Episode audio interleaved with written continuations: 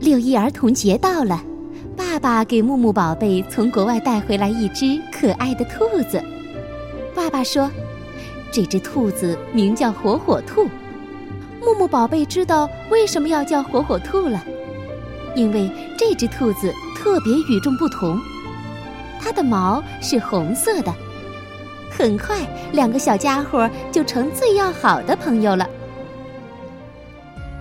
这天早晨，木木宝贝正在家里做手工，他已经做好了三只小船，小船做的很粗糙，但是看得出来，木木宝贝做的很认真。准备去外面摘果子的火火兔走了过来，他拿起小船，仔细的看了看，说。你真厉害，小船做的一个比一个好，真的吗？木木宝贝高兴极了。下午，火火兔提着满满一篮子果子回来了。木木宝贝看见火火兔来了，开心的迎了上去。他送给火火兔一艘船。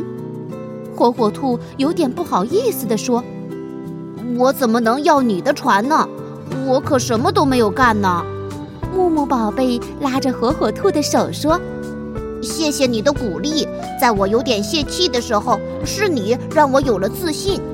我现在已经会做带篷的船了，你收下吧，这是我的一点心意。”火火兔连忙从篮子里拿出两个又红又大的果子，给木木宝贝说：“收下吧，这也是我的一点心意。”木木宝贝拿着红红的果子，闻了闻，说：“哇，好香的果子哦！